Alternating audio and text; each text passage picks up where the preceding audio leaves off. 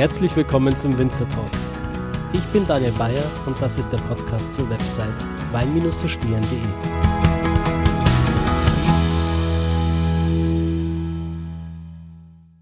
Hallo liebe Zuhörer, herzlich willkommen zu einer neuen Folge des Winzer Talks.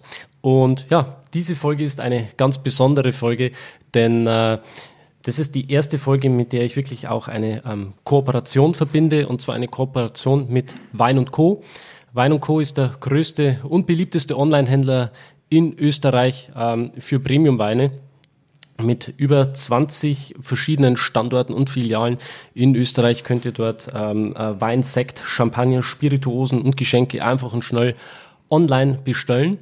Und Wein Co. hat sich auch etwas einfallen lassen für euch. Und zwar gibt's einen Rabattcode, der heißt Wein verstehen, klein und zusammengeschrieben. Und wenn ihr diesen Rabattcode eingebt bei einer Bestellung von Wein und Co., der Code ist zwei Wochen gültig, dann äh, bekommt ihr ab einem Einkaufswert von 50 Euro 10 Euro Rabatt. Das sind im Prinzip 20 Prozent. Finde ich ist eine tolle Geschichte. Ähm, die Weine des Weinguts, wo ich heute bin, gibt's dort auch zu kaufen. Ich bin beim Weingut Meier am Pfarrplatz und äh, ich begrüße meinen heutigen Gast, den Gerhard. Hallo. Hallo, grüß dich, servus. Freut mich, dass ich da sein darf. Ähm, Gerhard, vielleicht stellst du dich einfach mal kurz vor für die Zuhörer, die dich noch nicht kennen. Ja, mein Name ist Gerhard Lobner. Ich äh, leite das Weingut Meier am Pfarrplatz und äh, freue mich, dass ich euch äh, heute ein klein wenig über dieses traditionsreiche Weingut erzählen darf in einem äh, recht interessanten und spannenden Weinbaugebiet, äh, nämlich äh, wir sind in Wien beheimatet. Ähm, äh, das ist natürlich insofern interessant. Wien ist eine Großstadt.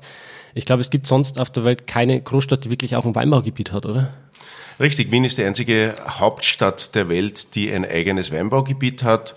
Wir haben äh, innerhalb der Stadtgrenzen äh, circa 630 Hektar Rebfläche. Und das teilt sich auf, äh, im Wesentlichen auf, äh, auf vier Gebiete. Wir sind hier in Wien-Döbling, das ist der 19. Wiener Gemeindebezirk, ist ein sehr äh, schöner, sehr grüner Bezirk, äh, ist auch ein äh, recht exklusiver Bezirk, äh, um äh, zu leben. Und da findet im Wesentlichen der Großteil des äh, Wiener Weinbaus statt mit circa 350 Hektar Rebfläche. Dann haben wir auf der drüberen Donauseite äh, ist der Biesenberg äh, mit ungefähr 200, 250 Hektar Rebfläche. In der Nähe des Schlosses Schönbrunn gibt's noch ein kleines Weinbaugebiet äh, Mauer mit ungefähr 40 Hektar Rebfläche und in der Nähe des Flughafens im, im Süden in Oberla, das ist auch innerhalb der Stadtgrenze, eine Art ähm, ähm, agrarisches Gebiet ist, ja, da, da hat man genauso Ackerbau mit Zuckerrüben, mit äh, Getreide, mit Mais, aber auch etwas Weinbau mit äh, circa 20, 30 Hektar Rebfläche. Ja, das ist im Wesentlichen einmal so äh, der Wiener, der Wiener Weinbau, wie er sich äh, präsentiert. Mhm, das ist ähm, Stand heute. Ähm, das war aber bestimmt nicht schon immer so, oder? Wie ist denn das Ganze hier überhaupt entstanden im Laufe der Zeit? Naja, äh, man muss äh, man muss bedenken, dass jetzt hier in diesen, äh, im, in, in Wien-Döbling im 19. Bezirk, äh, man sieht es heute noch, äh, diese, diese dörfliche Struktur. Man hatte die, die kleinen äh, Winzerorte wie Nussdorf, wie Heiligenstadt, äh, wie Grinzing, wie Neustift. Ähm, vor 200 Jahren, ein wichtiger Punkt in unserer Geschichte, da hat Beethoven bei uns gelebt im Haus, ja. Äh, wenn man jetzt uns 200 Jahre zurück äh, versetzt, da war Wien Nummer eins einmal weit weg von hier. Wien war damals noch eine mittelalterliche Stadt mit einer Stadtmauer umringt und dementsprechend waren das da, da wirklich sehr dörfliche, man, man hat mit der Kutschen sicherlich da ähm, ich habe das mal irgendwo gelesen, so sehr äh, romantisch beschrieben, eine halbe, ähm, einen halben Tag mit der Kutsche, bis man dann endlich in äh, Nussdorf heraus war, inmitten der Weinberge. Und dementsprechend ist der Weinbau zu, zu jener Zeit viel näher an die heutige Innenstadt. Ja? Also alles, was die Ringstraße jetzt, äh, jetzt äh, ums oder umsäumt, ja, dass die, die Wien-innere Stadt, das war früher eben der alte Stadtkern. Und äh, da ist der Weinbau bis an die Stadtmauern äh, gegangen vor 200, 300 Jahren. Und natürlich mit der Ausdehnung der Stadt hat sich das, ähm, wurde der Weinbau zurückgedrängt. Und äh, das ist auch der Grund, warum wir einen ganz, ganz besonderen Schutz für unsere Weingärten brauchen. Und den haben wir auch erhalten. Inwiefern äh, gestaltet sich dieser Schutz? Ähm, wie ich schon erwähnt habe, ist natürlich gerade hier im, in, in Wien-Döbling im 19. Bezirk äh, die äh, die Versuchung groß, äh, umzuwidmen. Äh, wir, haben, wir sind gleich in der Nähe des, äh, des Wienerwaldes. Das heißt, es gehen die Häuser und, und die Gärten der Häuser über in, den, in, die, äh, in die Weingartenflur und gleich danach kommt der Wienerwald. Ja dann findet das Ganze natürlich auf einer Anhöhe statt mit einem ganz, ganz tollen Blick über die, über die Stadt Wien. Naja, man kann sich vorstellen, jeder, der das entsprechende Kleingeld hat, würde alles dafür geben, um mittendrin ein, sein Haus zu bauen. Und da ist es uns äh, gelungen, äh, mit der Gruppe Wienwein, den sechs führenden äh, Wiener Winzern, dass wir einen ganz besonderen Schutz für unsere Weingärten haben. Wir nennen es der Denkmalschutz für den Wiener Wein. Und äh, da ist das äh, Berggesetz verpflichtend, äh, überall dort, wo heute Weingärten bestehen, äh, dass auch wieder Weingärten ausgepflanzt werden. Ja? Das heißt, wenn jetzt irgendjemand, Branchenfremder, ein Grundstück kauft und vielleicht nicht weiß, dass Spekulation äh, und keinen Sinn oder, oder, oder auf, auf Umwidmung zu warten keinen Sinn hat, ähm, dann diese Weingärten roden möchte und einfach eine Wiese oder eine, einen Obstbaumgarten oder was auch immer dort anlegen, dann wird nach äh, einer gewissen Zeit das äh, zuständige Magistrat äh, auf den Plan rufen und sagen, äh, so, äh, lieber Herr sowieso, jetzt ist die Zeit um, Sie müssen jetzt wieder einen Weingarten auspflanzen und diesen auch bewirtschaften. Wenn er das nicht kann, dann muss er sich natürlich einen Bewirtschafter finden und das verpachten. Und das ist ein, ein sehr wesentlicher und zentraler Schutz für den Wiener Wein, der ja aufgrund dieser Immobilienspekulationen äh, in den letzten Jahrzehnten durchaus sehr gefährdet war. Und das ist jetzt Gott sei Dank äh, sehr, sehr gut geschützt. Ähm, wie bist du eigentlich zu dem Weingut gekommen? Ich bin eher durch einen Zufall äh, hierher gestolpert. Ich habe äh, auf, äh, dem, auf meinem Familienweingut im südlichen Weinviertel äh, gelebt, bin dort aufgewachsen, gearbeitet, war dann äh, viel im Ausland unterwegs und habe dann eben am Familienweingut äh, gearbeitet. Und es war eine klassische ähm, Karriere äh, in einem Familienweingut oder ich, ich hoffe nicht klassisch, aber es kommt durchaus vor, dass man irgendwann merkt, alle ziehen an einem Strang nur in unterschiedlichen Richtungen. Ja, dieser klassische Generationenkonflikt. Und dann bin ich ähm, irgendwie, äh, habe ich dann die Entscheidung getroffen, vielleicht ist es besser, ähm, wieder fokussierter wo, äh, und, und woanders zu arbeiten und bin dann zu Meier am Fahrplatz gekommen. Da gab es gerade einige Neuerungen in den Besitzverhältnissen und äh, das Weingut äh, hat gerade begonnen, damals mit ähm, 26 Hektar Rebfläche wieder neu durchzustarten. Äh, mittlerweile sind wir auf über 70 Hektar Rebfläche und äh, ich bin sehr froh und stolz, dass ich äh, da gerad, gerade zur richtigen Zeit auch gekommen bin. Ich habe begonnen als, als Weingartenverwalter, als, als Außenbetriebsleiter. Nach einem Dreivierteljahr durfte ich sozusagen die Produktionsleitung übernehmen und nach einem weiteren Dreivierteljahr die Geschäftsführung. Und äh, ja, seitdem bin ich hier bei mir am Fahrplatz und äh, bin sehr stolz und glücklich über die Entwicklung des Betriebes. Wann genau war das zeitlich?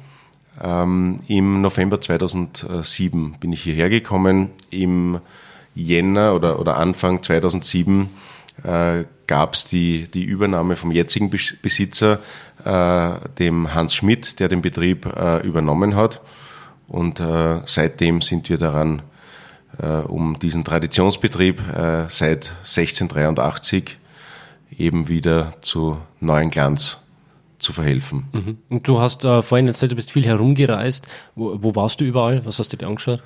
Ich habe äh, in Südafrika für Tilima gearbeitet, war in, äh, war in, in, in Kalifornien, in, im Sonoma Valley, äh, Toskana, das waren so die, die äh, Highlights, wo ich gearbeitet habe, um dann zurückzukehren ins südliche Weinviertel in eine kleine Winzerortschaft mit äh, 70 Hektar Rebfläche und äh, acht Winzern.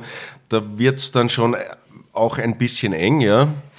Ähm, hat aber irrsinnig, irrsinnig Spaß gemacht und bin jetzt in der, in der glücklichen Situation, dass ich vor einigen Jahren auch das äh, Familienweingut übernehmen durfte und jetzt auf der einen Seite äh, einen so doch einen äh, großen, für österreichische Verhältnisse doch eher größeren äh, Betrieb leiten darf wie Meier am Pfarrplatz und auf der anderen Seite eben einen kleinen 10 Hektar Familienbetrieb, wo man dann am Wochenende halt äh, selber am Traktor sitzen darf, äh, um fast, das hat schon fast was Meditatives, wenn du, äh, wenn du da am Traktor sitzt und, und ähm, irgendwelche Arbeiten, egal ob mit dem Häcksler oder mit dem Laubschneider. Und man hat einfach viel Zeit nachzudenken und äh, das auf der einen Seite, auf der anderen Seite, wenn man wieder handwerklich, ja, äh, im Weingarten steht und die Arbeiten macht. Nummer eins ist es ganz wichtig für einen Betriebsführer, wieder mal vor Augen geführt zu bekommen, äh, wie lang darf ich für welche Arbeit auch brauchen, ja, um die Kontrollfunktionen auch entsprechend wahrzunehmen. Aber auf der anderen Seite diese, dieses wieder handwerkliche Arbeiten, ja. Am Abend drehst du dich um und hast fertige Arbeit hinter dir, die du, die du auch siehst, ja. Und das ist was ganz, ganz Spannendes. Ähm, auf deinen Reisen, was war denn da eigentlich ähm, das größte Learning für dich und was ist jetzt äh, im Nachhinein für dich eigentlich der größte Kontrast äh, zum jetzigen Weingut? Das ist äh, eine sehr interessante Frage, äh, weil es waren natürlich immer ganz andere ähm, Aspekte, die man, die an ins Auge gestochen sind. Wenn ich jetzt da hergehe, wo habe ich am meisten gelernt, äh, dann ist es wahrscheinlich in der Toskana gewesen. Das war ein furchtbar chaotischer Betrieb, ja, wo ich die ganze Zeit äh, damit beschäftigt war, nachzudenken, äh, wenn ich für diesen Betrieb verantwortlich wäre, wie würde ich es besser machen? Ja? Das heißt, da, da, da, ist, da ist man fast mehr gefordert. Ja? Oft erkennt man die, den, den Intellekt einer Person ja äh, besser, indem äh, man gewisse Fragen von ihm äh, gestellt bekommt. Ja? äh, wo man sich, hoppla, da macht, das, macht sich Gedanken. Äh, da ist man dann in der, in der, in der Rolle des, äh, sozusagen, des, des, des Geforderten, ja. Und so war es da, da auf dieser Praxis auch. Das krasse Gegenteil war dann in äh, Südafrika, in Stellenbosch bei Telima, wo das wirklich ein perfekt organisierter Betrieb war mit äh, Giles Webb aus, ähm, als Betriebsleiter und Miteigentümer des Unternehmens, wo du genau gewusst hast, da ist wirklich ähm, da wird sich bei jeder Handlung äh, wahnsinnig viel überlegt, ja, da ist eine Struktur dahinter, da, da passt alles von hinten bis vorne, ja.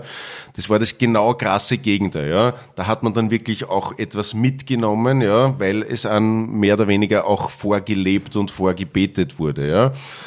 Und äh, das ähm, Spannende, das ich in Kalifornien auf dem Betrieb mitbekommen habe, war die Organisation, Organisation eines, eines wirklich großen Betriebes, ja, wie einfach der zwar in, den, in der Arbeit her ja, äh, sehr kollegial äh, und freundschaftlich, aber auf der anderen Seite, wenn man ein bisschen so hinter die Kulissen gesehen hat, war das durchaus sehr hierarchisch aufgebaut, ja, in einem, in einem, in einem positiven Sinn, ja, so dass das funktioniert. Also da war Kalifornien, wie ich dann zurückgekommen bin auf, auf, aufs Familienweingut, mit damals siebeneinhalb Hektar, das war natürlich, äh, ja, nicht nur zwei Welten, das waren zwei Universen. Ja. Äh, das mir aber dann heute äh, denke ich, und das ist auch schon über 20 Jahre her, denke ich äh, wieder viel darüber nach und, und das hat mir dann jetzt in meiner jetzigen Funktion auch sehr, sehr viel gebracht. Ja. Inwiefern? Äh, eben die Organisation, da wir jetzt äh, bei meinem Vorplatz ähm, doch mit, mit 70 Hektar Rebfläche schon eine, gewisse Struktur haben, was ähm, die, die Aufgabenbereiche ähm, betrifft. Und dementsprechend ist es wie ein Getriebe, wo einfach die Zahnräder perfekt ineinander passen müssen, die Abläufe, äh, die Kommunikation, die interne Kommunikation ist natürlich äh, sehr, sehr wichtig, dass er jeder weiß, ähm, wenn wir über einen bestimmten Wein sprechen, dann weiß er jeder, dann, dann, dann läuft bei jedem das Kopfkino, ja, und der weiß äh, zu jeder Tages- und Nachtzeit, was das bedeutet, äh, woher die, die Trauben kommen, aus welchen Weingarten, äh, wie wir da, welche Ideen wir in der Vinifikation haben. Und das ist ganz, ganz entscheidend, ja. Wir sind jetzt in Wien mit dem Weingut. Äh, was ist äh, aus deiner Sicht die größte Herausforderung, wenn man sagt, man macht ein Weingut in einer Großstadt? Im Vergleich jetzt zu einem, normalen Betrieb in einer normalen Weinbauregion? Das Interessante ist natürlich, äh, dass du, wenn ich jetzt ländliche Regionen mit einer Großstadt vergleiche, dann habe ich in der Großstadt jegliche Infrastruktur, die man sich vorstellen kann. Ja? Äh, von, äh, vom, vom, vom Einkauf bis zum kulturellen ist alles, äh, sportliche Aktivitäten ist alles abgebildet. Nur eins hast in einer Großstadt nicht. Ähm, die Infrastruktur, die du für einen ähm, landwirtschaftlichen Betrieb brauchst. Ja? Betriebsmittel, all jenes, das du so landläufig, ich sag's mal ganz salopp, im Lagerhaus kriegst. Ja? Das hast du in der Stadt nicht. Ja, das ist natürlich einmal ein wesentlicher Punkt, was, wenn man einen betriebswirtschaftlichen ähm, Begriff der ähm, äußeren Verkehrslage hernimmt, ja, ähm, die ist natürlich ein bisschen äh, komplizierter, was die Beschaffung betrifft. Was ein weiterer Punkt ist natürlich, wie ich es äh, schon erwähnt habe, äh, unsere Weingärten schließen direkt an die Großstadt an, ja, und da natürlich auch, wie schon erwähnt, an durchaus sehr ähm, exklusives äh, Wohngebiet, wo natürlich die Leute auf der einen Seite mitten im Weingarten leben möchten, aber auf der anderen Seite wir speziell in der Vegetation, da fahren halt unsere Traktoren auch äh, Samstag, Sonntags, wenn der Druck da ist, wenn wir, wenn wir sozusagen äh, aufgrund Witterungs äh, Maß, äh, witterungstechnischen Einflüssen einfach äh, die ganze Woche nicht mit dem Häcksler durch die Weingärten fahren äh, können und das Gras schon äh, übertrieben gesagt bauchhoch ist, ja, dann müssen wir einfach Samstag, Sonntag ähm, arbeiten.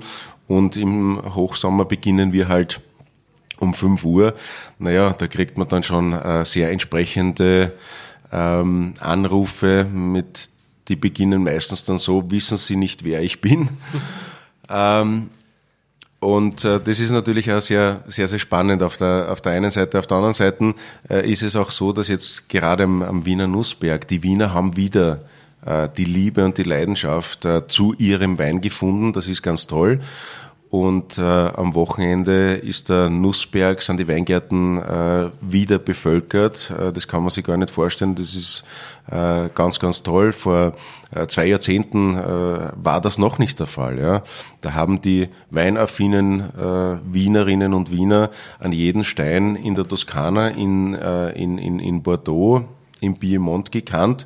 Aber den Wiener Nussberg haben es gerade mal vielleicht äh, von, vom Überqueren der Nordbrücke äh, so aus dem Augenwinkel her gesehen und gekannt. Und das hat sich sehr stark verändert, was man natürlich äh, jemanden, der dann vor allem äh, gerne am Wochenende, Samstag, Sonntag die Weingartenkontrollen macht, ja, mit dem BKW, äh, und man dann natürlich, da wird man dann natürlich schon angefeindet.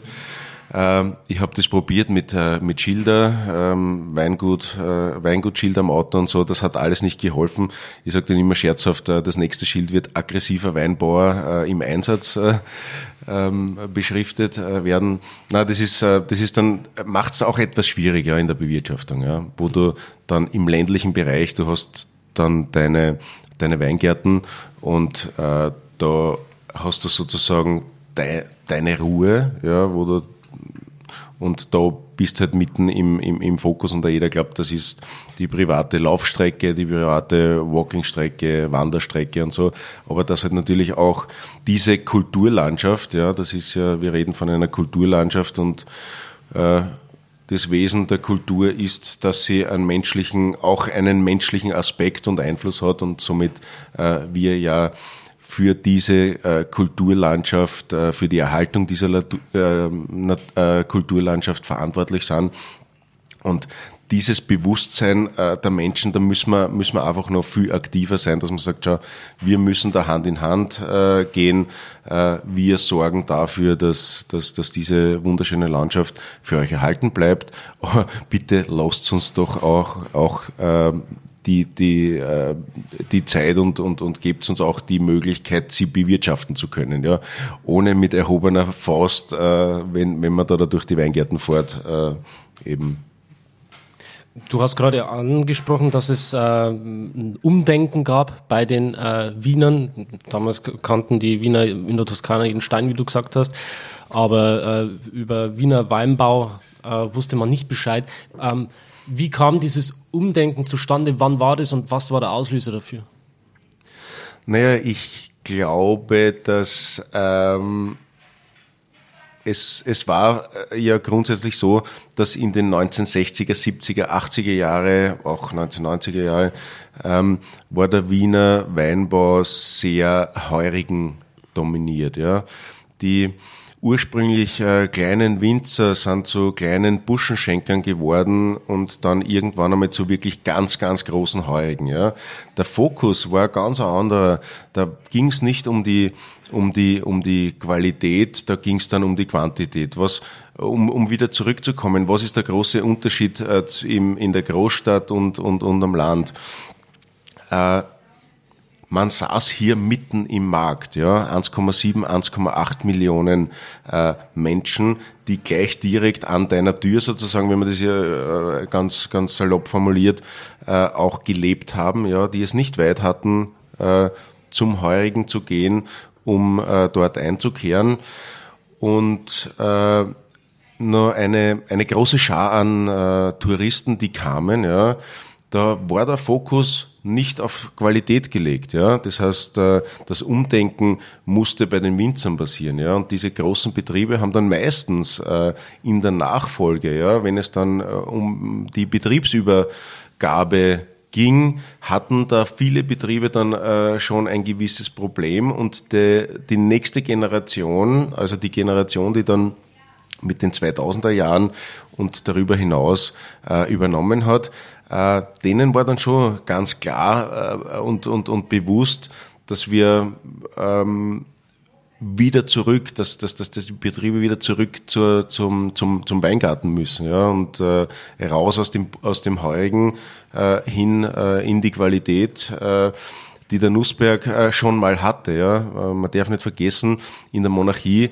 äh, ist der Wiener Nussberg auf Augenhöhe mit allen großen ähm, Lagen der Monarchie eben gestanden, ob das jetzt der Tokai war oder, oder Gumpelskirchner, das waren, das waren damals die äh, absoluten äh, Top-Qualitäten, die angeboten wurden. Und durch diese äh, intensive, heurigen äh, Wirtschaft, diese, diese äh, Weinseligkeit beim Heurigen, wo die äh, Herausforderung eher die war, möglichst äh, viel Wein in kurzer Zeit genießen, kann man nicht sagen, äh, in sich hineinzuschütten. Und das hat sich Gott sei Dank grundlegend geändert und da war halt Wien auch das äh, letzte Gebiet äh, in, in Österreich, Weinbaugebiet, das äh, hier wachgeküsst wurde und äh, mittlerweile ein zu Recht äh, wieder absoluten Top-Ruf hat. Du hast gerade schon die Qualität des Nussbergs angesprochen. Ähm, was zeichnet den Nussberg aus und was macht ihn so besonders? Der Nussberg, was macht den Nussberg sehr besonders? Ähm, südexponiert. Das sind viele äh, Top-Weinlagen. Ähm, südexponiert, äh, offen für die pannonischen Einflüsse im Süden und, und Osten. Dann liegt sozusagen die Stadt direkt vor dem Nussberg, ja, wie ein großes Meer. 1,8 Millionen Menschen heizen unseren Reben ordentlich ein. Das ist schon äh, sehr wesentlich. Und vielleicht noch viel spannender, äh, gegen Westen und Norden ist der Wienerwald, ja. Ein riesengroßes ähm, Waldgebiet, das äh, klimastabilisierend ähm, wirkt, das für eine schöne Abkühlung in der Nacht sorgt, für die für optimale Aromaausprägung Und das in Kombination mit den sehr kalkreichen Böden, das macht den, macht den Wiener Nussberg aus. Wenn wir uns 1,3 Millionen Jahre zurückversetzen, dann äh, wäre all jenes, äh, was jetzt äh, sozusagen Stadtgebiet ist, äh, war damals ein Urmeer. Und diese Relikte dieses äh, Urmeers, eben abgestor äh, abgestorbene Korallenriffe, Muschel äh, und Muscheln und äh, all diese, diese Einflüsse, die eben äh, jetzt als hoher Kalkgehalt im Boden noch äh, von dieser Zeit zeugen. Das beeinflusst unsere Weine und das gibt den, den Charakter unserer Weine äh, eben äh, oder spiegelt den Charakter unserer Weine wieder. Mhm. Wenn du sagst Kalkböden, dann denke ich automatisch wieder an äh, Burgund, burgundische Rebsorten. Habt ihr die ein Portfolio? Haben wir auch. Also wir haben zwei äh, Weingutslinien. Auf der einen Seite eben die sehr aromapräzise, geradlinige, ähm, eher in eine primär fruchtige Richtung gehende im Stahltank ausgebaute, mit einer schönen, knackigen Säurestruktur versehenen, äh, versehene Linie, die halt perfekt zur Wiener Küche passt, die sehr gut zur österreichischen Küche passt im, im, im Generellen, äh, mit ähm, sehr viel eben in den Wiener gemischten Sätzen, Grünwettliner, Riesling, Tierfandel, Rotgipfler, Welschriesling bis hin zum Traminer, was sich alles in diesen Weinen widerspiegelt. Äh, für uns hat Riesling eine ganz, ganz große Bedeutung. Äh, Österreich, ähm, in Österreich hast du ungefähr 4% äh, Riesling-Anteil. In Wien hat man schon 8% Riesling-Anteil. Und äh, mein Vorplatz ist, äh, wir sind sozusagen Riesling-Fanatiker, schon von jeher. Und umso stolzer bin ich, in die Fußstapfen eines legendären Winzers, eben äh, Franz Meyers, äh, treten zu dürfen, der äh, ein Riesling-Spezialist war. Und äh, da hat Riesling, wir produzieren äh, 28 Prozent der Wiener Rieslingfläche wird von Meyer am Pfarrplatz bewirtschaftet. Also das hat schon sehr äh, großen Einfluss und äh, eine sehr, sehr große Bedeutung für uns. Das ist einmal die eine, die eine ähm, Linie und auf der anderen Seite haben wir mit einer, einer äh, Weingutslinie, die, die Rotes Haus äh, sich nennt, ähm, die ausschließlich rund um ein kleines Winzerhaus, eben äh, das Rote Haus, das am Wiener Nussberg, sich befindet inmitten der Weingärten mit einem ganz, ganz tollen Blick über die Stadt. Da sind neun Hektar Rebfläche und da ist eben diese Burgund, wird in der Stilistik diese Burgunder-Idee ähm, gespielt und, und, und, und produziert, wo wir dann in den gemischten Sätzen eben den Weißburgunder, den Grauburgunder, ähm, in den etwas jüngeren Anlagen äh, Chardonnay, dann Neuburger, Traminer, wo wir auch opul äh, wo wir etwas opulenter sind, wo wir offener sind, also sehr viel im großen Holzfass arbeiten. Und das sind so die, die äh, auf, auf, auf wenige Sätze formuliert, äh, die Stilrichtungen, die es bei uns im Haus gibt. Mhm. Ähm, du hast jetzt schon ein paar Mal den gemischten Satz angesprochen. Es sind viele deutsche Zuhörer mit dabei. Vielleicht kannst du mal kurz erklären, äh, was überhaupt der gemischte Satz ist und ähm, was euren gemischten Satz hier in Wien so besonders macht. Der Wiener gemischte Satz. Äh, nein, äh, man, äh, man, muss, man muss schon ehrlich sagen, der gemischte Satz ist keine Wiener Erfindung. Äh, gemischter Satz gab's äh, früher in ganz Mitteleuropa oder in ganz Europa und äh, es ist äh, im Prinzip, es sind viele verschiedene oder, oder mehrere, mehrere Rebsorten in einem Weingarten gemeinsam gepflanzt die äh, gemeinsam ähm, gehegt und gepflegt werden, geerntet werden, gepresst und vinifiziert. Und das war eine Art Risikomanagement. Äh, die Winzer vor 100, 200, 300 Jahren waren ganz, ganz klein. Der hat vielleicht 2000 Quadratmeter gehabt, soll einen halben Hektar, einen Dreiviertel Hektar gehabt haben. Von diesem Ertrag musste die Winzerfamilie ähm, leben ein Jahr äh, lang. Ja, das, das ähm, die Sorten, die unterschiedlichen Sorten waren oder sind heute ja noch ähm, unterschiedlich äh, sensibel auf die verschiedensten Einflüsse. Spätfrost äh, gefährdet, die eine Sorten ist mehr Spätfrost gefährdet, der Riesling äh, vielleicht ein bisschen weniger. Was die Blütesensibilität äh, betrifft, der Neuburger, der äh, sehr, sehr äh, sensibel in der Blüte ist im Vergleich zu anderen Rebsorten äh, die da ein bisschen toleranter sind und alle anderen Einflüsse. Und somit haben sie die Winzer damit beholfen, dass sie frühreif, mittelreif, spätreife Sorten in einem Weingarten gemeinsam gepflanzt haben und äh, diese eben gemeinsam äh, geerntet, vinifiziert haben und somit hatte man konstante Erträge. Und das ist das Wesen des gemischten Satzes und das macht auch dieses Spannungsfeld in der Aromatik aus. Äh, man hat äh, überreife Trauben, man hat Trauben, die äh, am Punkt sind, man hat anreife äh, Trauben und, und somit eine, ein ganzes Spektrum an Aromen. Wenn wir das in, mit der Musik äh, vergleichen, dann ist sozusagen die Rebsorte, die ist ein Instrument. Der gemischte Satz und speziell der Wiener gemischte Satz ist ein ganzes Orchester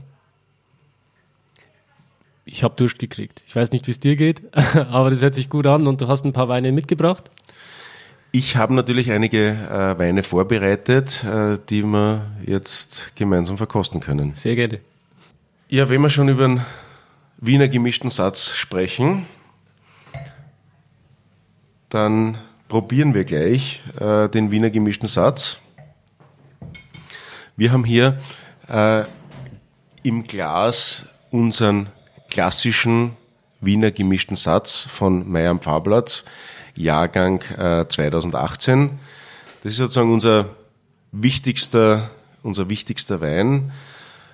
Ähm, wie ich schon erwähnt habe, äh, die Linie von Meyer am Fahrplatz eben sehr aromapräzise, geradlinig. Ähm, von den Rebsorten her dominieren Grüne Veltliner, Riesling, Zierfandler, Rotgipfler. Diese vier Sorten bilden mit ungefähr 60, 70 Prozent äh, den Kern dieses äh, gemischten Satzes. Und dann geht's von Welschriesling über Neuburger, Goldburger eben hin bis zum äh, Traminer. Ein sehr ähm, würziger, aromatischer äh, Typus. Hat eben diese, diese Vielschichtigkeit, äh, die ein äh, gemischter Satz, ein Wiener gemischter Satz hat, äh, präsentiert er sehr, sehr schön. Eine schöne Birne in der Nase. Für auch am Gaumen dann äh, für Wiener gemischten Satz äh, sehr typisch diese Saftigkeit mit einer, äh, trotz des Jahrgangs 2018, das ja bei uns ein sehr heißes und trockenes und sehr frühes Jahr war, hat er schöne, belebende, ähm, ich will fast sagen knackige äh, Säure. Mhm dem, der ihm äh, eben zu einem äh, ganz, ganz tollen Speisebegleiter macht. Welche Speise würdest du dazu empfehlen? So richtig österreichisch? Wiener Schnitzel, what else? äh, erinnert mir ein bisschen an unseren ehemaligen Bürgermeister. Der wurde mal gefragt nach einer Pressekonferenz, ähm, Herr Bürgermeister, heute ist Welttierschutztag. Was ist Ihr Lieblingstier? Und unser Bürgermeister, ohne nachzudenken, ein Bockhändel. Dazu würde ich den Wiener gemischten Satz auch sehr, sehr empfehlen. Mhm. Wie viel Alkohol hat der? Der hat ähm, 12,5 Alkohol. Das bringt mich äh, gleich zum, äh, zu, zu einer kurzen Erklärung des Wiener gemischten Satz DRCs. Also seit 2013 äh, gehört ja der Wiener gemischte Satz auch zur Riege der DRC-Weine, sprich zu den, äh, zu den österreichischen Herkunftsweinen. Und der Wiener gemischte Satz ist der, der einzige Wein in dieser DRC-Liga, äh, der nicht aufgrund des Geschmacksprofils äh, eben seine Herkunftsbezeichnung erhalten hat, sondern aufgrund der Anbauweise, ja, dieser äh, unter Anführungszeichen seltsamen Anbauweise, dass man verschiedenste Rebsorten in einem Weingarten gemeinsam ähm, hegt und pflegt, äh, presst und dann, dann vinifiziert. Diese Wiener gemischten Satz gibt es äh, in einem zweistufigen System. Das heißt einmal der klassische Wiener gemischte, gemischte Satz bis 12,5 Alkohol. Äh, die Mindestvoraussetzung ist, dass äh, zumindest drei verschiedene Rebsorten in einem Weingarten gemeinsam gepflanzt sind. Die wichtigste Rebsorte darf nicht über 50 Prozent äh, betragen und die äh, drittwichtigste nicht unter 10 Prozent. Aber das ist sozusagen die, die mindestgesetzliche Voraussetzung. Im Normalfall äh, sind in einem klassischen, traditionellen Wiener gemischten Satz, so wie diesen hier, wo man äh, die Rebsortenzusammenstellung eigentlich schon seit drei, vier Generationen äh, ziemlich ähnlich hält, äh, ist es einfach nur mit den drei Rebsorten äh, eben die Grundvoraussetzung, äh, die man dafür äh, eben braucht. das zweistufige System eben klassisch ohne äh, Zusatzbezeichnung, also keine alten Reben oder keine Lagenbezeichnung, sondern einfach Wiener gemischter Satz DRC und der Jahrgang bis 12,5 und dann über 12,5 ist dann die Lagenkategorie eben aus ähm, Einzellagen, die wir, ähm, die es äh, in, in, in Wien gibt, äh, zum Beispiel am Nussberg die Riede Preußen, die eine unserer Toplagen ist äh, und diesen Wein werden wir dann als nächstes probieren. Mhm. Was nehmt ihr für Hefen zum Vergären? Äh, es ist äh, sehr unterschiedlich. Wir verwenden teilweise Reinzuchthäfen, arbeiten teilweise mit, mit, mit Spontanvergärung. Das kommt auf den Jahrgang drauf an auf die, äh, auf die gewünschte Stilistik. Also da sind wir, da sind wir eigentlich Pragmatiker, ja. Da wollen wir nicht äh, dogmatisch sagen, nur, ähm, äh, nur spontan oder nur Reinzuchthefe. Ich glaube, das, das ist generell in der gesamten, gerade im, im, im Weingarten, wo es sehr ähm, wichtig ist, äh, sich relativ schnell äh, auf unterschiedlichste auf unterschiedlichste Bedürfnisse einzustellen, äh, eben die witterungsbedingt vorgegeben sind und wenn ich da nach irgendwelchen Dogmen arbeite, dann ist das nicht die Art und Weise, wie ich äh, sozusagen den Weingarten verstehen möchte und auch nicht arbeiten möchte. Mhm. Du hast gerade über die Stilistik gesprochen. Ähm, welche Art von Wein willst du erzeugen? Welche Stilistik, welche Handschrift sollen deine Weine haben?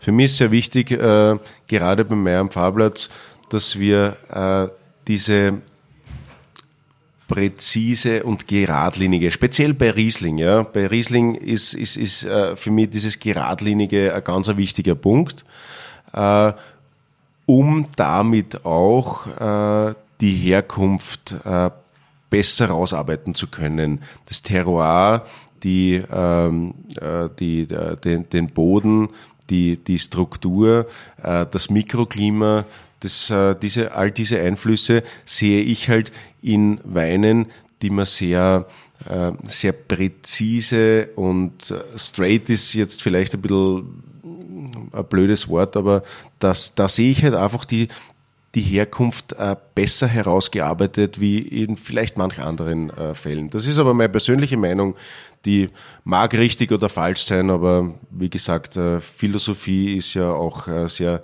äh, zutiefst äh, persönliche ähm, Überlegungen und da sehe ich Meier am Fahrplatz. Und da, ich, ich, denke, damit sind wir, sind wir auch recht erfolgreich. Mhm. Äh, was tust du oder was tut ihr nicht, um das Terroir und die Herkunft im Wein zu betonen? Ja, ich glaube, dass ähm, sehr wesentlich äh, natürlich äh, für nicht nur für, für äh, den Ausdruck äh, des Terroirs, des Bodens.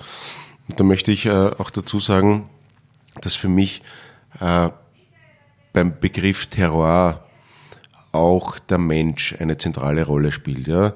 Es ist nicht nur das Klima, das Mikroklima, der Boden, äh, sondern auch natürlich die Handschrift äh, des Winzers, äh, die für mich in diesen Begriff Terroir hineinfließt. Äh, wie für alles eben, äh, was, was letztendlich den Wein ausmacht, ist der Lesezeitpunkt äh, sicherlich was sehr Entscheidendes. ein zweiter Punkt ist, je nach gewünschter Stilistik eben, äh, wir arbeiten sehr, sehr viel mit äh, Ganztraubenpressung, wo wir einfach äh, die Trauben ganz, ganz schonend in ein Förderband ähm, äh, kippen, um dann äh, die Presse zu befüllen und Ganztrauben zu pressen. Was hat das für einen Vorteil, wenn man Ganztrauben presst? Unsere Unsere Weine äh, werden dadurch etwas äh, schlanker, also der Extrakt ist nicht so nicht so hoch wie wenn ich jetzt äh, Ganztraubenpressung habe und äh, wir wollen eher äh, etwas grazilere äh, feinere, fast puristischere Weine produzieren. Und diese opulenten, üppigen Weine, das ist äh, nicht äh, ganz so unsere Stilistik.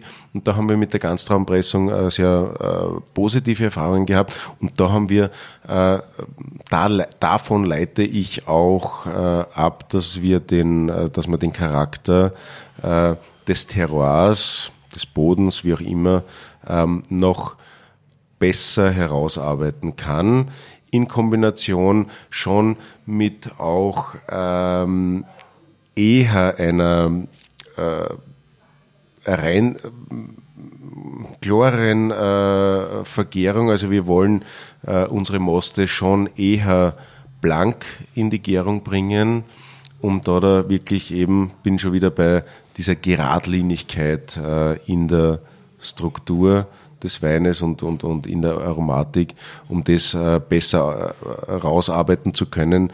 Und dadurch kommt für mich auch das Terroir schöner hervor. Mhm. So, jetzt haben wir uns, glaube ich, einen Schluck Wein verdient. Ich würde sagen, ja. wir probieren mal den nächsten, oder? Angekündigt habe ich ihn schon. Mhm. Den Nussberg. Angekündigt hätte ich eigentlich die Preußen, aber da musst du noch warten. Das ist dann der nächste. Wir haben jetzt äh, den Wiener gemischten Satz Nussberg im Glas. Das ist sozusagen, Nussberg wäre oder ist unser Ortswein. Und da merkt man schon äh, sehr schön den Unterschied, wenn man jetzt da beim klassischen mal reinriecht, dieser ganze, dieser ganze Blumenstrauß an, an Aromatik. Und da sind wir jetzt beim Nussberg schon etwas ähm, karger, etwas puristischer. Es geht in der Nase fast in, in ähm, so Feuersteinaromatik, die man teilweise auch, äh, oder die man sehr, nicht teilweise, die man sehr häufig auch auf Schiefer findet, aber da äh, eben ein sehr kalkmineralischer äh, Boden. Die Reben bei unseren Ortsweinen sind so zwischen ähm, 25 und äh, 30 Jahren oder, oder teilweise 20 bis 30 äh, Jahren. Das ist so das Alter der Reben, um dann bei den äh, Einzellagen und Toplagen sind wir dann schon äh, über, über die 35 Jahre und, und weit älter. Und äh, ja, Nussberg hat eben schon äh, diese, Nussberg ist generell einmal ein Langstreckenläufer, ja, der Nussberg braucht, ähm, braucht Zeit in der Entwicklung. Äh, wenn man den im, äh, im Frühjahr kostet, dann äh, ist er noch sehr verschlossen, sehr verhalten und er muss sozusagen einmal über den Sommer äh, kommen, um dann sich in der, in der Reife, in der Entwicklung ähm, beginnend äh, perfekt zu präsentieren. Also wie gesagt, das ist nicht die Kurzstrecke, das ist die Langstrecke, aber dafür hat äh, Nussberg einfach ein irrsinniges Potenzial, was, was die Zukunft betrifft und äh, das, macht, das macht den Wiener Nussberg aus. Eben ist niemals, egal in welcher, in welcher, in welcher Sorte, ob Wiener gemischter Satz, ob Riesling, ob äh, grüner Veltliner, Nussberg sind immer Weine. Da muss man sich ähm, etwas äh, mehr Zeit nehmen, vielleicht ein zweites, ein drittes Mal ins, ins Glas hinein äh, riechen um dann diese feinen, eleganten, ähm, subtilen Aromen so richtig ähm, wahrzunehmen. Und das ist sicherlich äh, kein Wein, wo man sagt, okay, das steht jetzt äh, einen halben Meter vor mir am Tisch und da hüpft schon der, die Aromatik äh, des, des Weines heraus, sondern das sind, das sind Weine. Ähm, wenn man beim klassischen Wiener gemischten Satz, äh, wenn man da äh, zu diskutieren beginnt, dann würde ich sagen, wäre es eher eine Beleidigung für mich, die sollen einfach nur äh, Spaß machen, das soll Trinkfreude bereiten, das soll das soll ähm, einen Abend einen ganzen Abend in netter Gesellschaft soll dieser Wein begleiten, aber da eben nur eine, eine Nebenrolle spielen. Er soll ein Teil eines gelungenen Abends mit Freunden, Familie, was auch immer sein. Äh, bei Nussberg und dann bei den Einzellagen, ähm, egal ob Preußen oder Langteufel, das sind dann Weine, da darf man sich schon äh, Gedanken drüber machen, da darf man dann schon ein bisschen äh, diskutieren drüber und äh, darf schon ein bisschen philosophieren über den Wein, über die Idee dahinter, das gewisse Narrativ, das auch hinter an jedem Wein steckt, weil man sich ja etwas gedacht hat dabei. Hoffentlich. Ja. Äh, wie ist jetzt genau die Rebsortenverteilung in dem Wein? Da ist es ähnlich äh, wie beim klassischen, nur hier ähm, dominiert dann der Riesling vor, den, vor dem grünen Veltliner und eben Zierfandler, Rotgipfler. Kannst du ein bisschen was zur Rebsorte Zierfandler sagen? Das kennt jetzt vielleicht der Deutsche eher weniger. Äh, Zierfandler und, und, und Rotgipfler, wenn wir beide sozusagen, die kommen ja eigentlich fast immer im Barlauf vor, sind ähm, Rebsorten, die in der Thermenregion sehr bekannt äh, sind. Die Thermenregion liegt äh, um äh, Baden und das ist, das ist südlich von Wien, äh, südwestlich von Wien, ist auch ein sehr kalkmineralisches äh, Gebiet. Und diese Rebsorte hat auch in, in Wien, kennt man sie äh, reinsortig äh, im Vergleich zur, zu der, zu der eben Thermenregion äh, nicht wirklich, aber sie sind in sehr, sehr vielen äh, gemischten Sätzen drinnen. Ja, sind Ur, äh, österreichische Sorten sind in der Anbaufläche ganz, ganz äh, gering, weil eben nur in, in diesem Gebiet reinsortig und äh, sie, diese Sorte liebt auch hohen Kalkgehalt und äh, machen gerade im gemischten Satz, äh, geben sie so eine gewisse eigene Aromatik und äh, sind eine sehr, äh, sehr tolle Ergänzung äh, zu den äh, anderen Rebsorten. Äh, wenn, es wird sehr häufig äh, auch in, in der Thermenregion, werden diese zwei Weine äh, gemeinsam ausgepflanzt. Das ist auch schon in einer Art gemischter Satz, wo halt nur zwei Rebsorten drinnen sind, weil sich die da sehr gut ergänzen. Ja. Du hast gerade die Aromatik angesprochen, die die zwei Rebsorten in den Wein mit einbringen. Wie würdest du die beschreiben? Ähm, das ist so äh, sehr, äh, es, wie soll man sagen, es geht äh, in eine, je nach, je nach Bodentyp äh, geht es so so in einer Viognier äh, bis hin zu Traminer ist jetzt zu viel an, an, an, an Opulenz. Ja, aber grundsätzlich jetzt da am Gaumen von der Struktur durchaus eine, eine gewisse Opulenz, auch eine schöne Säure in Kombination mit dieser, mit dieser Fülle und Opulenz. Aber es sind schon ähm, in der Aromatik äh, im positive, positiven Sinne durchaus ähm, rustikalere ähm, Kaliber die äh, eben dann im gemischten Satz einer äh, Bart sozusagen ihr Instrument in diesem Orchester spielen. Mhm. Also ich finde, der Wein hat eine schöne Pfeffernote, sowohl in der Nase als auch am Gaumen. Kriegst du das auch äh, rein? Kannst du das unterschreiben? Ähm, ja, generell diese Würzigkeit. Also mhm. wenn, wenn man als erstes diese Feuerstein-Aromatik hat, beim ersten Mal reinriechen, beim zweiten, dritten Mal geht es aber vielleicht eher in so, weiß, in so einen weißen Pfeffer äh, mhm. über. Das ist auch für, für Nussberg, speziell äh, wenn man dann äh, Grünwettliner reinsortig äh, vom Nussberg hat, da ist es, äh, ist es auch diese nicht dieser klassisch äh, schwarze Pfeffer, sondern dieser weiße Pfeffer, der beim, beim zweiten, beim dritten Mal reinriechen, äh, dann erst so, so, so langsam, schrittweise ähm, sich äh, dem, dem Weinkoster erschließt. Ne? Mhm. Ich finde find sogar, dass der in der Nase den weißen Pfeffer hat und am Gaumen dann den schwarzen. Total absurd eigentlich, aber ich nehme das so wahr. Kann ich, äh, kann ich nachvollziehen, ja, kann ich nachvollziehen. Äh, natürlich, es ist ja, auch wenn der, wenn der Riesling in diesem Fall überwiegt, es ist ja doch ein, ein äh, sehr beträchtlicher Anteil an grünen Veltliner, auch in diesem gemischten Satz. Und äh, der darf natürlich äh, auch seine, seine Rolle spielen. Äh, obgleich man sagen muss, beim äh, Wiener gemischten Satz und ich denke, dass das bei allen unseren gemischten Sätzen äh, so ist, äh, sollte niemals eine Rebsorte in den Vordergrund treten. Es sollte immer so diese, diese Symbiose der verschiedensten Sorten sein. Und äh, das macht ja den, den gemischten Satz aus. Wenn ich jetzt daher nehme, in jeden der gemischten Sätze von uns ist äh, ein kleiner Teil an Traminer dabei. Sind es zwei Prozent, sind es drei, sind es, sollen es fünf Prozent sein, ja?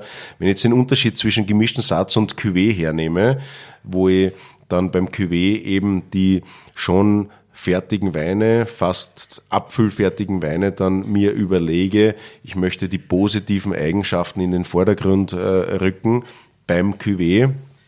Und äh, wenn ich da jetzt sage, ich nehme irgendeine Sorte her und äh, verschneide fünf Prozent Traminer hinein. Ja? Der Traminer wird immer raus, rauskommen. Ja? Je äh, reifer dieser Wein dann wird äh, im, im, im Zuge der, der Entwicklung und ähm, im Laufe der Jahre, umso mehr wird man merken, hoppla, da ist doch, doch ein Traminer dabei.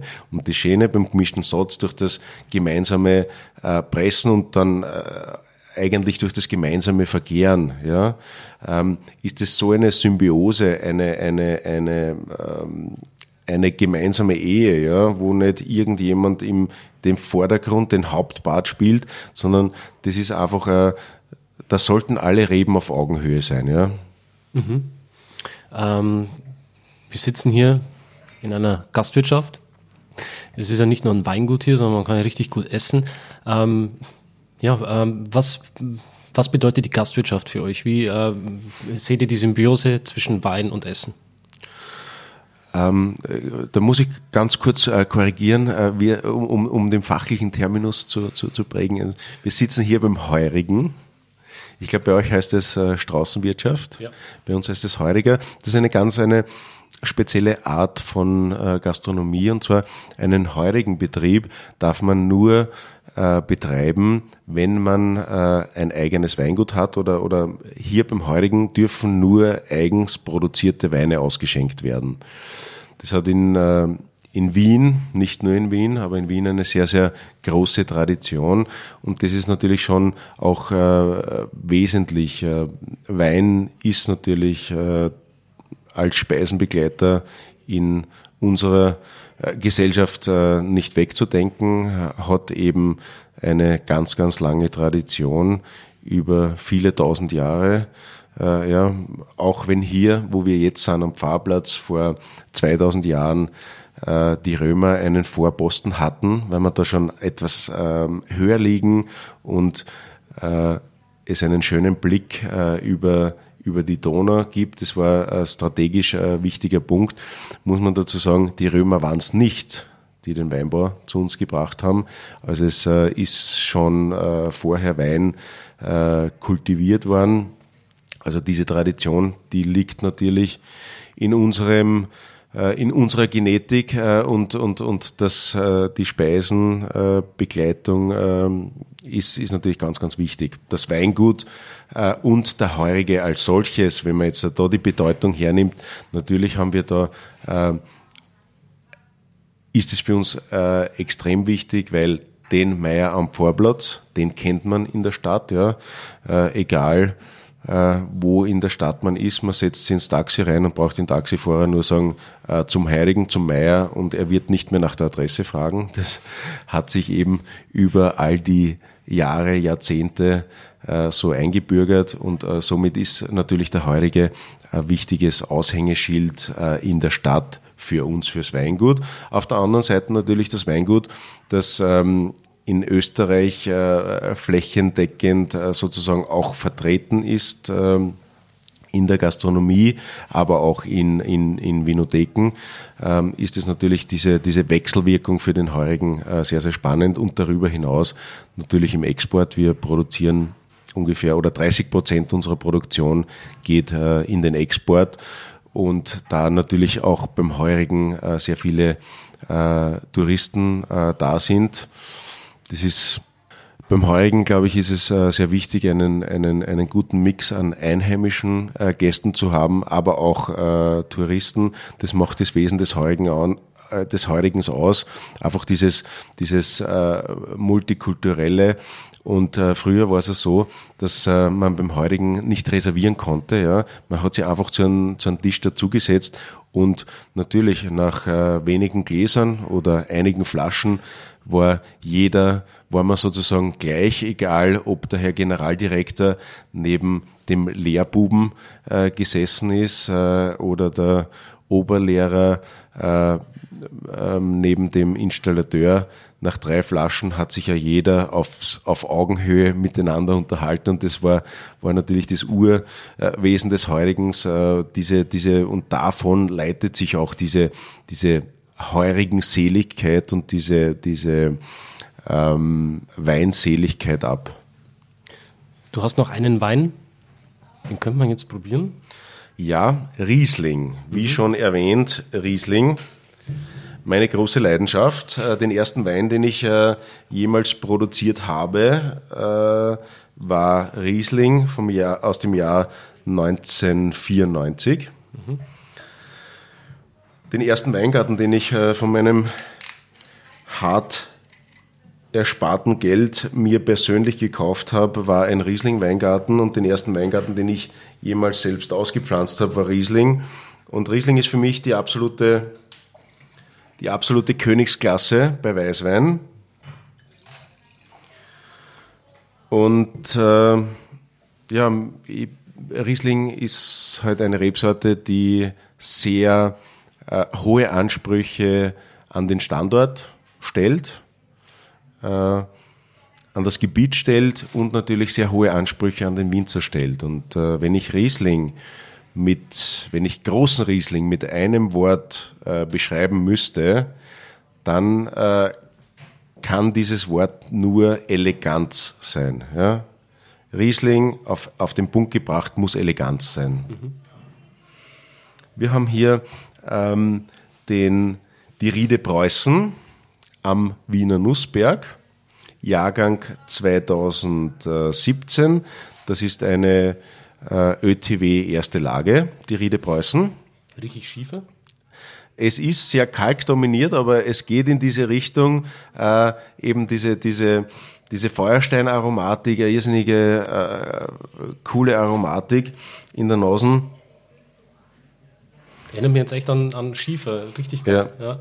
Uns wird auch nachgesagt, dass, äh, dass unsere Rieslinge äh, schon äh, einen sehr deutschen, sehr deutsche Stilistik haben. Was unsere Rieslinge auf jeden Fall ähm, auszeichnet, ist, Wien ist das einzige Gebiet in Österreich, wo Riesling in einem nennenswerten ähm, Aufkommen sozusagen auf Kalk trifft. Ja. Es gibt äh, in Österreich keine, keine Kalkgebiete, äh, wo Riesling jetzt eine größere Bedeutung äh, hätte. Und das ist in Wien einzigartig. Äh, das findet man in Deutschland natürlich äh, viel, viel häufiger. Da äh, merkt man äh, sofort, wenn man äh, in, äh, in, in, Düsseldorf auf der Probe steht und ein deutscher ähm, Sommelier kommt, der riecht hier mal rein äh, in, in unsere Rieslinge äh, und sagt sofort, ah, das, das steht doch auf Kalk, ja, weil äh, Kalk unterdrückt ein bisschen die Primäraromatik des Rieslings. Wenn ich jetzt daher nehme auf Urgestein, auf Löss, da kommt diese, diese in, im, im, in der Jugend diese hellgelbe Frucht, äh, Steinobstfrucht, äh, sehr intensiv meistens äh, in den Vordergrund. Mit zunehmender Reife wird es dann eher in so, so eine saftigere, ähm, dunkelgelbe Steinobstaromatik und ähm, bei Kalk der Kalk äh, gibt über diese Primärfrucht immer so ein, oder, oder legt so einen cremigen Schleier. Ja, ich weiß, man kann cremig nicht riechen, aber es mutet cremig an und damit kriegt man so eine ganz eigenständige, sehr individuelle ähm, Riesling-Aromatik und äh, teilweise, das ist aber dann ein bisschen jahrgangsabhängig auch, dieses, wie du schon gesagt hast, was, was dann an, an Schiefer erinnert. Ähm, ich habe leider, äh, ich habe schon äh, auf sehr, sehr äh, unterschiedlichen Böden Riesling vinifizieren dürfen.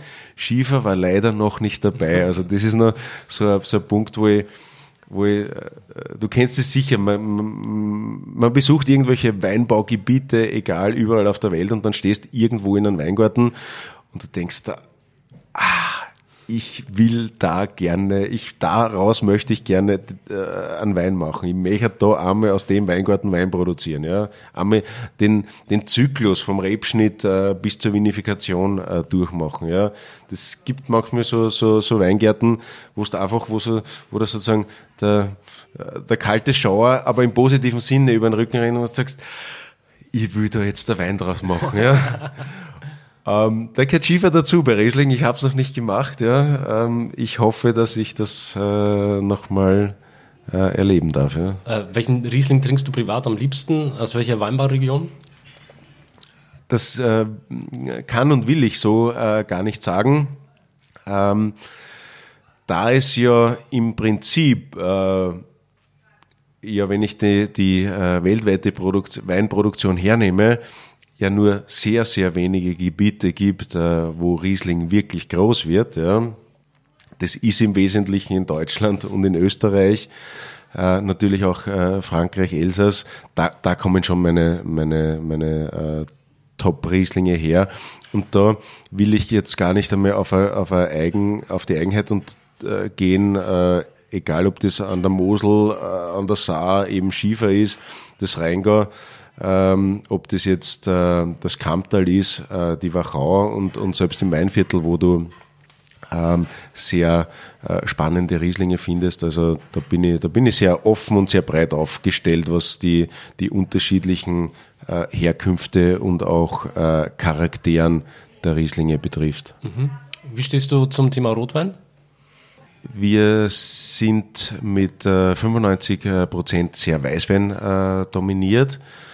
Ähm, das heißt, bleiben für die Mathematiker unter uns 5% Rotweinanteil. Da ist äh, hier beim Mai am Fahrplatz der Pinot Noir sehr wichtig, weil eben Pinot Noir liebt den Kalk.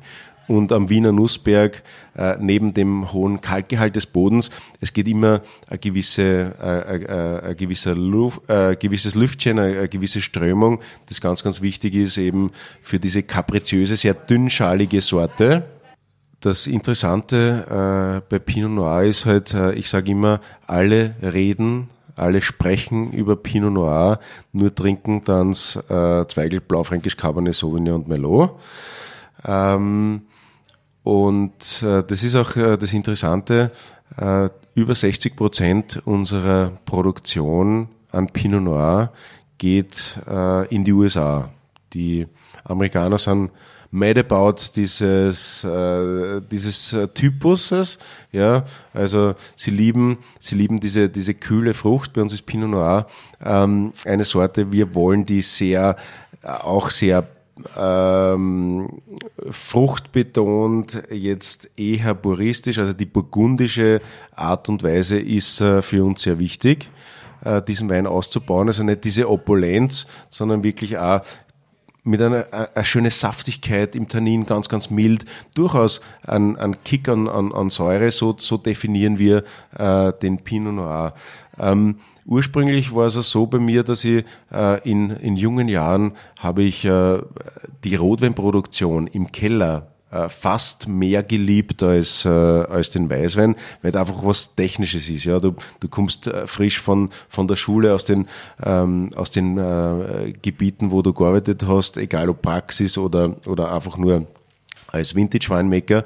Ähm, und da will man halt was bewegen, ja. Äh, da will man sehen, da will man, will man handwerklich auch. Und da ist halt Rotwein in den, in der Technologie im Keller, schon beginnend mit der Maischegärung und darüber hinaus, äh, ist es halt was, was Handfestes, ja. Riesling ist das genaue Gegenteil, ja, wo man, wo man eher, wo weniger äh, mehr ist, wo vielleicht eher das, das, die, die, das überlegte ähm, Handeln, äh, das weniger Handeln überwiegt und jetzt dann nicht die Action, die dahinter steht. Mhm. Gerhard, ähm, draußen stehen schon die Gäste. Das ist Action hier äh, bei euch am Heurigen. Wir haben Gott sei Dank heute, äh, trotz des Regenwetters, äh, das äh, im Moment für uns ganz, ganz wichtig ist. Wir haben ein sehr trockenes Frühjahr bis jetzt gehabt äh, und trotz, trotz dieses äh, für mich als Winzer tolle Wetter, für unsere Gäste vielleicht weniger tolle Wetter, ein volles Haus heute. ja, gut so, oder? Perfekt. Ähm, auch die Zuhörer können gerne bei dir vorbeischauen, oder? Ja, unbedingt. Würde mich sehr, sehr freuen. Ähm, ich bedanke mich bei dir für das Interview. Hat mir wahnsinnig viel Spaß gemacht, war sehr interessant. Herzlichen Dank äh, für dein Kommen. Äh, es hat auch mir äh, große Freude bereitet, ähm, deinen Zuhörern und auch dir ein bisschen den Wiener Weinbau näher zu bringen. Also wir sind ja doch irgendwie Exoten in der Weinwelt. Ähm, und ähm, herzlichen Dank für deinen Besuch. Und äh, man kann deine Weine auch bei Wein Co. kaufen, oder? Ja, Wein Co. ist äh, ein ganz, ganz wichtiger Partner von uns. Hervorragend. Und äh, ja, ihr liebe Zuhörer, geht jetzt am besten gleich zu der Website von Wein Co., denn äh, wenn ihr den Gutscheincode Wein verstehen klein und zusammengeschrieben verwendet, dann bekommt ihr 10 Euro Rabatt ab einem Bestellwert von 50 Euro und könnt euch direkt diese Weine, die wir jetzt verkostet haben, dort kaufen. Herzlichen Dank und äh, tschüss Baba, vielleicht in Wien beim Wiener Heurigen Mai am Fahrplatz. Schön, dass du dabei warst. Wenn dir dieser Podcast gefallen hat, dann bewerte mich auf iTunes.